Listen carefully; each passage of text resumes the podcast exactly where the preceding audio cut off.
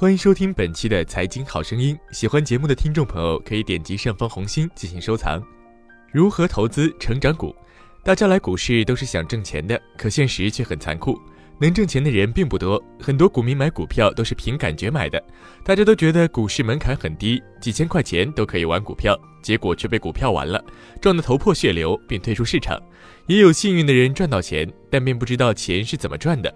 再说好运也不可能一直常在。出来混，迟早是要还的，这就要求我们要搞清投资的本源。我们都被股市低门槛的表象给蒙蔽了。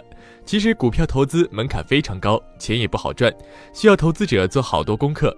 每个能在股市上长久生存并活得好的人，都有一套自己的生存哲学，也就是自己的投资操作系统，根据自己多年学习的经验和教训制定出的规则和纪律，而不是凭感觉听故事。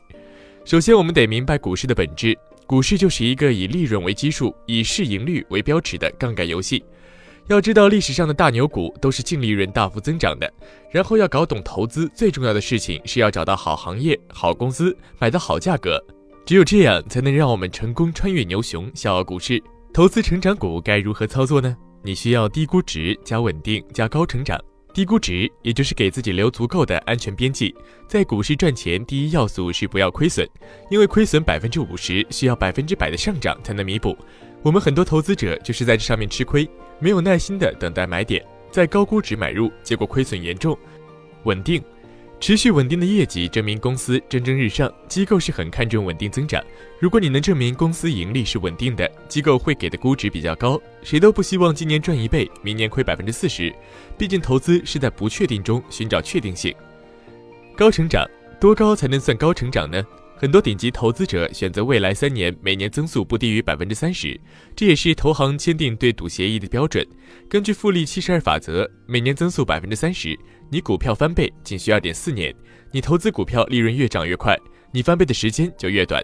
高增长的股票还有另外一个好处，就算当你买的时机不对，市盈率过高，被套很多，经过一段时间，高增长股票也会让你成功解套并有所收获。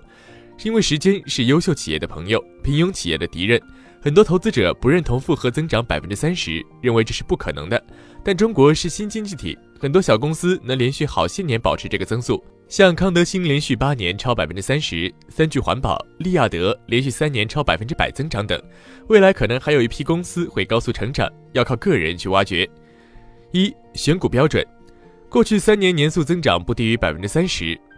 未来三年年速增速不低于百分之三十，市盈率处于历史低位，市值在五十亿到五百亿之间，按照这个标准去选股票，赚业绩成长的钱。二、选股要求，关注符合业绩的龙头公司。根据达尔文进化论和历史数据表明，强者恒强，买龙头收益最好。举个例子。杰克韦尔奇到通用电气时说：“让他见鬼去吧！我们必须在我们每个人涉足的领域做到第一或者第二，否则我们就退出。我不在乎要解雇多少人，卖掉哪些业务。如果做不到第一或者第二，我们宁可不做。”韦尔奇这么说显得铁面无情，但那是非常正确的决定，能够使股东的财富最大化。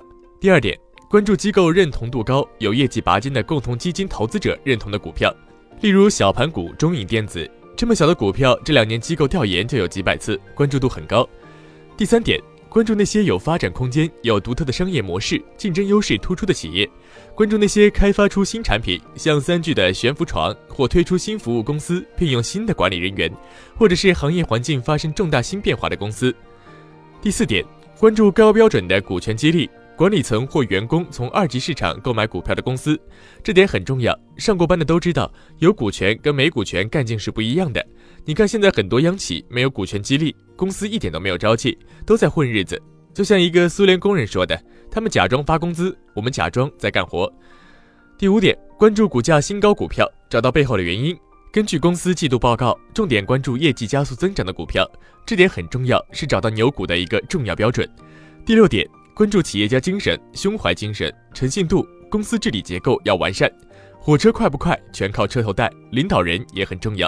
第七点，关注主营业务突出公司，回避多元化的公司。历史证明，多元化的公司没有好下场。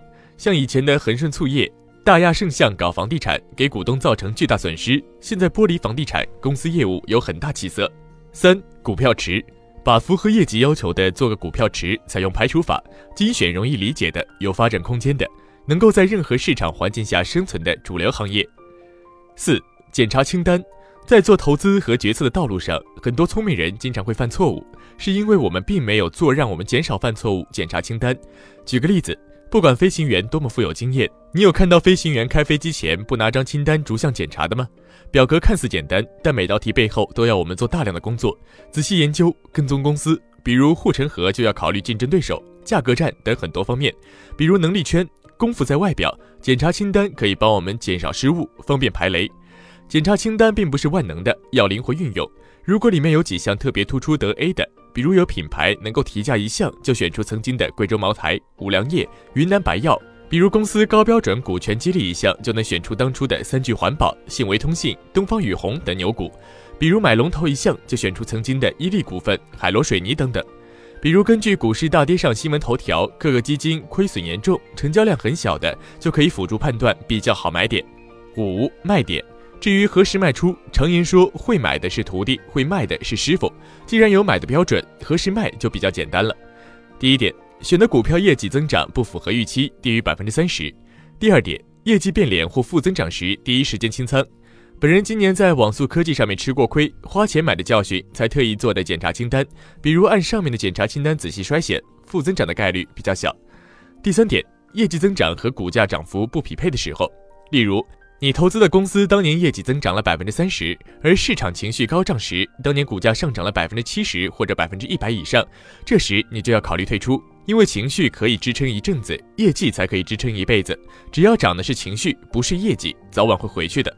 股票市场短期投票机，长期是称重机的历史规律是不会变的。第六点，投资前准备工作注意事项：一、跟踪一家公司至少半年到一年时间才考虑投资。上市的老牌公司，信誉度高的可以少一点时间。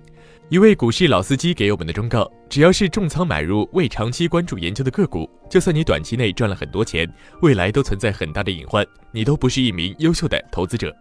对自己跟踪的公司，能写一篇说服力很强、有自己独特观点的研报。如果自己没能力写，证明公司已经超出自己的能力圈了，就不要去投资。重仓买入个股时要去公司调研，实地调研很重要，自己做的不够。人常说“纸上得来终觉浅”，觉知此事要躬行，百闻不如一见是很有道理的。实地调研用来判断公司管理层是否诚信可靠，老板是否有抱负，以及老板对公司未来的看法。特别是在开股东会时，你可以近距离观察，听其言，观其行，然后跟踪公司业绩，看公司目标有没有实现，老板是不是在吹牛。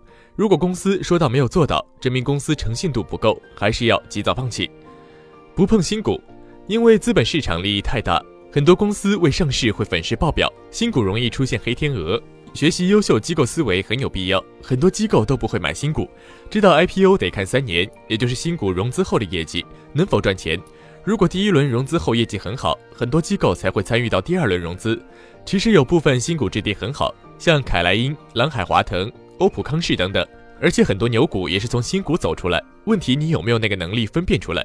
如果你能长期关注几家优秀企业，并且市场波动给你机会的话，给你熟悉的股票，是你成功的概率会更大。最后，请关注我们蜻蜓财经的微信公众号，搜索“大圣说事”四个字，或者搜索“大肖说事”的拼音即可。